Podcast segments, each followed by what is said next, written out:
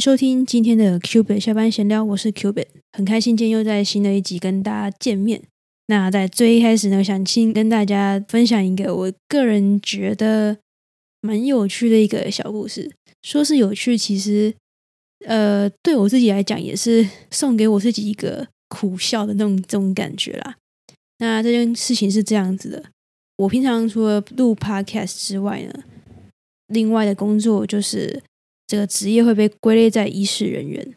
那既然是医师人员，其实就会有相关的法令去规范，说我们在比如说像在六年内要修满一百二十个在教育学分。那什么是在教育学分呢？就是说我们要用额外的时间。比如说去上一些线上课程啊，或是说去听一些呃研讨会，或者是说做一些不一样的事情，去达到这个就是修这个学分啊，就很像我们大学要修很多学分，就类似这个概念，但不完全一样啊。总之就是要在六年内要集满这个一百二十学分。大家想说哦，六年六年嘛，一百二十学分，一年二十学分也还好。殊不知呢，其实因为我不是。在应届毕业之后，就开始进入到我现在的这个这个职业了。所以不是最一开始就就是考过这个国家考试之后，就就马上换成这个职业证照去去就业。其实我并不是这样，就是我从考过之后到实际去运用到这个执照，就是实际去登记说我要换这张照，然后去当这个医师人员。其实中间隔了好几年。刚进到这个职业的时候，其实还蛮忙碌的。就是除了很多事情要重新学之外，就是可能那间之前的公司，就是算是分工上来讲的话，会我们会比较忙碌一点，所以每天就加班就饱了。就是其实不会有太多的时间去管说我还要修什么学分。所以前阵子呢，我就跟我现在的同事说：“哎，就是有这个学分啊，我觉得我应该开始来修了。”因为之前都没有时间修嘛，他就说你的那个执照是什么时候换啊？就说我们都会一个有效期限，他就会直接写在我们的执照上面。我就看了一下，我说：“哎，天哪，怎么会是明年呐？我不是才刚就进入这个行业没有多久，才刚使用到这证照嘛？”他说：“没有没有啊，那个是你从国考过的那一年开始，就是开始算，这样子算六年，并不是你真的去。”职业登记之后才开始算这个年份你知道那时候完全晴天霹雳，什么？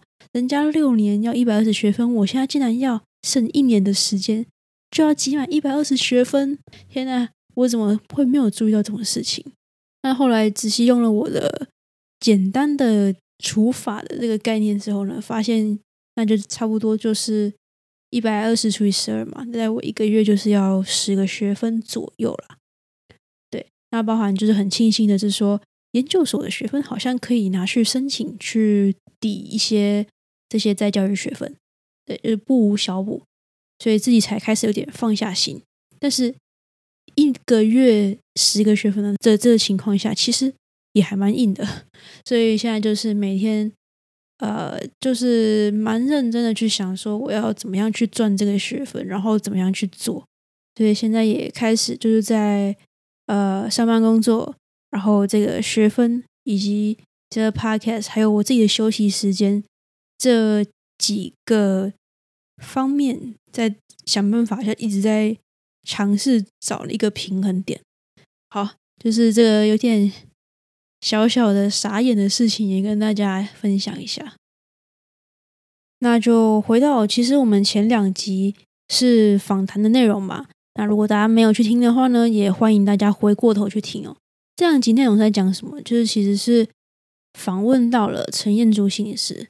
其实最一开始那个要回推到二零二零年，已经两年前的事情。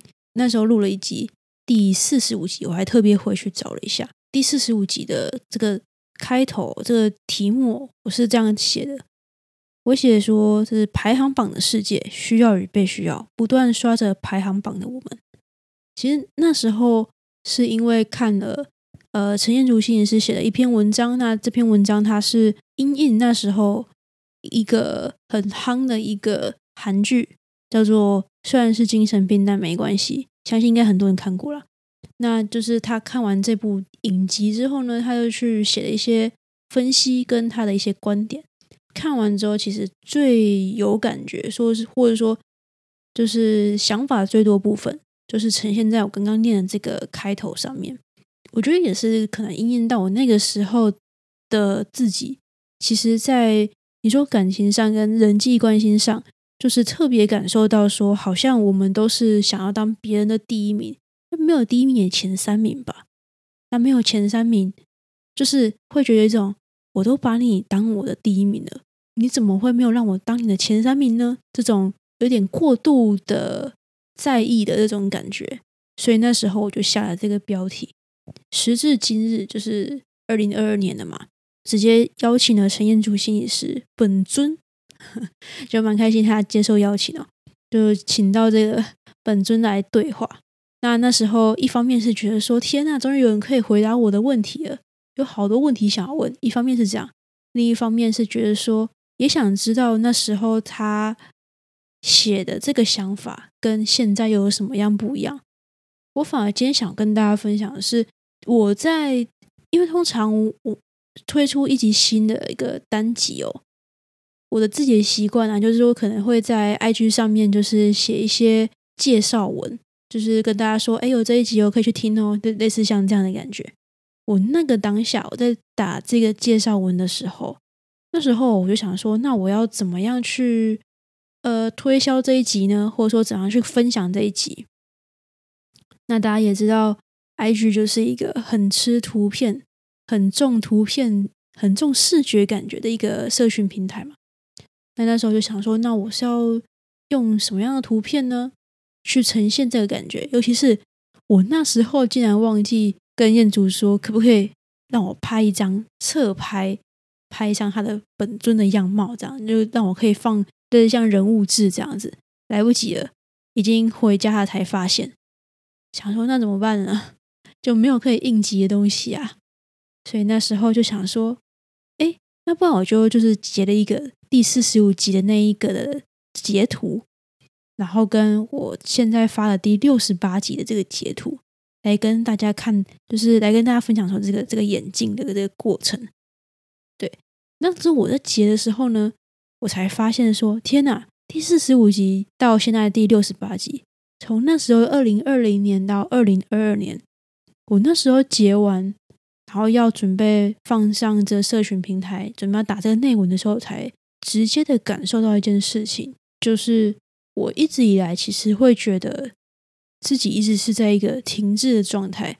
所谓停滞，就是说，除了时间在流逝之外，从二零二零年到二零二二年这个时间流逝之外，我觉得我好像没有任何的成长。就是在你说在 Podcast 上面，在我个人的成长上面，我会觉得 OK，我从一个比较低潮的时期走到现在，maybe 就是最大的成长就是这个吧。但是我在想说我要打什么内文的当下，那时候看了这两张截图，我的感受是，原来除了这个时间的眼镜、这年份的眼镜之外，好像我没有我想的这么糟糕，这么停滞。再怎么说，一个最客观的事实就是第四十五集到第六十八集啊，虽然说这个更新速度有点慢，但是这个数字的眼镜就是。一个最客观的呈现，对吧？再怎么说，也就是二十三集的进步。虽然你说这个成长非常非常的微小，他的成长就是摆在眼前，就是一个事实嘛。只是我好像一直没有去想要看见这个地方而已。那个时候第四十五集的我，是因为看了燕如的这个文章，配合到当下自己的心境。那时候我就是自己一个人录了一集我自己的一个感受去跟大家分享。当然了，那时候不完全说只是哦开了麦就开始随便讲，但不是这样，自己当然是会先呃大概思考一下，然后拟一个稿一个摘要。但是到了现在第六六十八集，我已经从一个人到到现在去访问，而且访问的人还是我真的亲自就是。呃，打了一个邀请稿，然后寄了 email 过去，去邀请成功的一个原本是完全不相识的一一个一位来宾。我觉得这对于我自己来讲，其实算是一个蛮不小的一个一小步。因为我个人其实是一个算是内向的人吧，而且即便说哦，我想找人来访问，我想找人来一起录 podcast，呃，想找人讲话，类似像这样，我可能找人都是我自己熟悉人，或是我自己私底下本身就认识的人，或甚至是朋友，类似像这样。所以从一个人讲到真的去邀请。去访问，然后真的去很正式的做出一个访纲，实际上做出这个访问，我觉得他这一个流程或许就是那个零点一 percent 的进步。为什么会说零点一 percent 呢？很多人不都喜欢说哦，你每天一 percent 进步啊，你一年就会多多进步。我是自己认为我没有那么多进步啦，所以那没有一 percent，那零点一应该不为过吧？那其实这也让我想到，就是我前一阵子啊，就是。因为我的呃自己的社群媒体其实也有在 follow 一个，我从我的小时候到现在，在不同体育赛事里面看到的一位体育主播田鸿奎，他应该蛮有名的吧？如果你有在 follow 一些体育赛事的话，其实应该对他是不陌生的。那他在自己的社群媒体上面呢，他有一篇的文章，他的内文哦。提到了下面这一段话，就念给大家听哦。在《正向专注力》这本书里面的这个作者，他有提到，完美主义的心态哦，是心智脆弱的表现，因为过度着眼于不足的地方，所以容易忽略自己的成功。因为不完美产生负面心态，抹杀了自己原本已成就的功劳。看到这一段的时候，又加上说自己本来就要录这一集。特别有一种串联起来的感觉。当然，我我其实不太确定说自己是不是一个工作上是不是一个有点完美主义的这个倾向的一个人。这个我就可能要问我同事吧，或是跟问其他人才知道。我自己是没有这样觉得，但嗯，自己看自己总是有盲点，说不准嘛。别人看觉得哎，OK 啊，还好啊，没那么糟啊。然后我可能自己看觉得。踩过来烂透了，这什么东西？就是会觉得自己好像很多事情没做好，然后看到这一段的时候，就觉得说，这是不是在讲我啊？也呼应到就是说，难道我是因为这样子，所以才一直觉得自己做这个 podcast 也没什么进步吗？还是说真的本来就没什么进步呢？当然，我自己这个故事或者说我这个想法跟大家分享，其实或许。现在的你或是曾经的你，其实有跟我有算是很类似的想法吧？觉得自己什么事情没做好，觉得自己好像别人都进步，从一分进步到十分，为什么我好像连一分到三分都没有这样的进步？对自己过度苛责，或是觉得自己很烂这样的想法，或许听完我的故事，你会觉得哦，原来你不是唯一一个这样子想的，或者是哦。客观一点来看，就像我刚刚说，很客观，就是其实心态上我自己也有所成长，那也默默的往自己的舒适圈外面踏了一步，摆在眼前的事实跟你说，其实你没那么糟糕，没有你想的那么糟糕。不知道你有没有这样的困扰啦？但是希望说我这个故事可以，呃，让大家有点。找到同伴的感觉吗？或者说，或许可以突破一点盲点哦。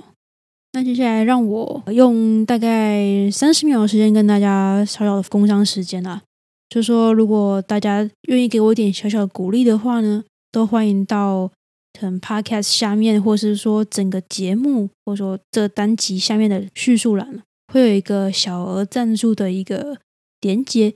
那如果你愿意呃小小的支持我的话呢，也欢迎点选这个链接。然后你想要赞助一杯拿铁的钱也 OK，或者说你觉得比较大方，想要赞助我一个便当的钱，这个我也非常的感谢。那不管怎么样呢，也不管大家就是懂内多少，其实对我来讲都会是一个非常大的一个鼓励。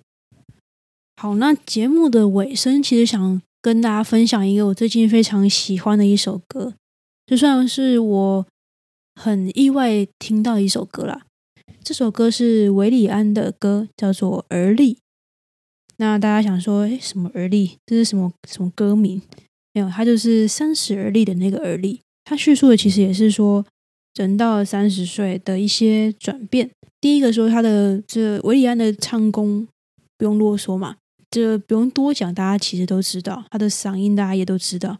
那这首歌其实它不是一个悲情的情歌啊，也不是那种嗨歌，它是一个比较我自己啊自己会形容说是一种吉他去带出来的一个比较简单轻松的一个音调。我觉得最惊艳我的是他的歌词。从开头甚至说到中间副歌，它的每一段的歌词，我觉得都非常值得大家配合着他的歌声，然后去体验里面的感觉。尤其是如果你现在是差不多这个年纪的话，我觉得会更有感觉。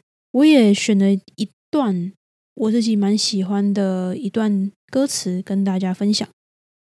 这段歌词是这样，他写说：“我追逐时间。”到头发现是时间追着我，请自己保重，自己的生活好好过。但我还没活过，怎么知道怎么活？选择这一段歌词跟大家分享，是因为我自己非常喜欢它里面的最后两句，请自己保重自己的生活要好好过。但是觉得最经典的是它接下来的这一句，但我还没有活过，怎么知道怎么活？我们从二十几，你说从甚至我们更更往前好了，还在青春叛逆期的时候，然后到了你能进到大学，可能差不多十几二十岁，二十几岁二十出，然后到了出社会等等的，大家会觉得这是一个很青春洋溢的一段时间，觉得二十几岁的大家就是肆无忌惮，然后没有过度包袱的想办法去。想要去闯，想要去尝试不一样的事情，但是到了三十，我也不知道这个三十大家会有这样的呃心境的转变，到底是因为历练了整个二十代吗？还是说真的是社会上给大家的一个包袱感？还是说真的我们生理上就会有这样的一个生理影响到我们思考上面的一个转变？这些我不确定，但。我们好像很努力的去尝试很多事情，然后疯过了十几岁、二十几岁的日子，但是到了三十几岁的时候，才发现好像有活过这段时间，但是又好像其实我真的学到什么吗？好像又是什么都没有，什么又要再重新来过一次，心境转变的比较沉淀之后，又得再重新摸索一次。就像他讲的，还没有活过，怎么知道怎么活？这也是我觉得他的很多很多的歌词，但不止这一段，但是我觉得写的非常好的一个部分，所以也推荐大家可以到应该你到各大的音乐平台，甚至到 YouTube 去搜寻维里安的《而立》这首歌，我觉得配合歌词蛮推荐大家可以细细品尝。那今天的 Q 币下班闲聊，我们就在这边准备说声拜拜啦。那有什么样的你说建议，什么样的想法，也欢迎呃寄 email 也好，到 IG 私讯我也好，或是在呃 Podcast 平台上面留言也好，都很期待有跟大家更多的互动。那下班闲聊，我们下集继续，拜拜。